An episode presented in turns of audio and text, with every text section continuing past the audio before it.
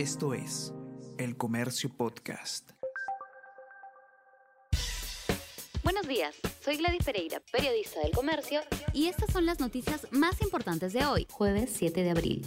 Torres se aferra a la PCM pese a que desde cinco bancadas se exige su renuncia. Legisladores de cinco bancadas piden la salida del primer ministro Aníbal Torres en medio de los cuestionamientos al gobierno de Pedro Castillo por el manejo de la crisis generada a raíz de las protestas sociales que hoy cumplen 11 días. Congresistas de Alianza para el Progreso, Fuerza Popular, Avanza País, Acción Popular y Juntos por el Perú remarcan que son necesarios ajustes en el gabinete. Hoy el presidente Castillo viaja a Huancayo para Consejo de Ministros descentralizado.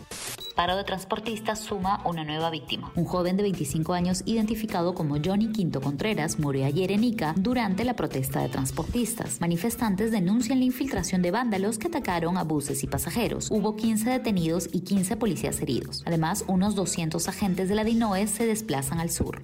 Funcionario de la Dirección de Inteligencia actúa como asesor en la sombra del presidente. El empresario constructor Henry Shimabukuro Guevara, que en la práctica se desempeña como uno de los asesores del presidente, Pedro Castillo forma parte de la Dirección Nacional de Inteligencia, DINI. Shimabukuro tiene ingresos a Palacio desde diciembre y cumple labores diarias aunque no se registra como visitante.